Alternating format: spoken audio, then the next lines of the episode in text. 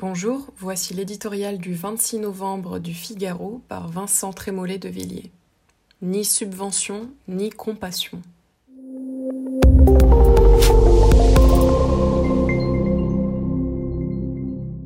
Un pays, ce n'est pas pourvu que ça dure, encore moins après moi le déluge. Par les liens invisibles qui font une nation, nous sommes responsables les uns des autres. C'est ce qu'a voulu dire le chef de l'État en répétant plusieurs fois ensemble. Pourtant, à peine avait-il terminé son intervention que résonnait déjà de juste colère. Jauge vexatoire de trente personnes pour les catholiques, fermeture assassine pour les restaurants et les bars, interdiction ruineuse pour les stations de sport d'hiver. Ce n'est pas la mauvaise humeur française qui s'exprime dans ces appels, mais plutôt son goût de la liberté et de la responsabilité. Laissez-nous faire, demande à l'État ceux qu'étranglent les absurdités de la machine administrative. Chez eux, nul incivisme, nulle imprudence sanitaire. Écoutons-les. Où sont les foyers de contamination? Dans une église plus que dans une grande surface? Un restaurant aux tables espacées plutôt qu'une salle de classe?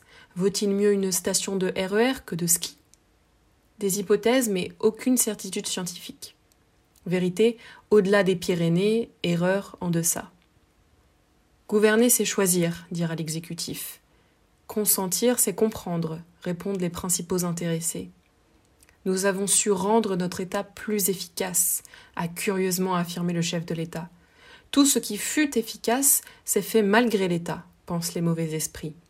En réalité, l'État s'occupe de tout. Plusieurs ministres pour arriver au décret sapin de Noël. L'État coche les cases, mais néglige trop souvent les réalités changeantes, multiples. Une chapelle n'est pas une cathédrale. Humaines, qui font la richesse d'une société. Nombre de citoyens ne sont pas moins coupables. Ils sifflent l'État comme un domestique.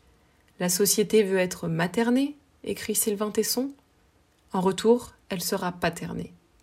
Le paradoxe est que ceux qui ne demandent ni subvention ni compassion, simplement la possibilité de faire leur travail, sont les derniers servis. Avec le sentiment d'être sacrifiés moins pour sauver des vies qu'au nom d'une précaution aussi approximative qu'abusive.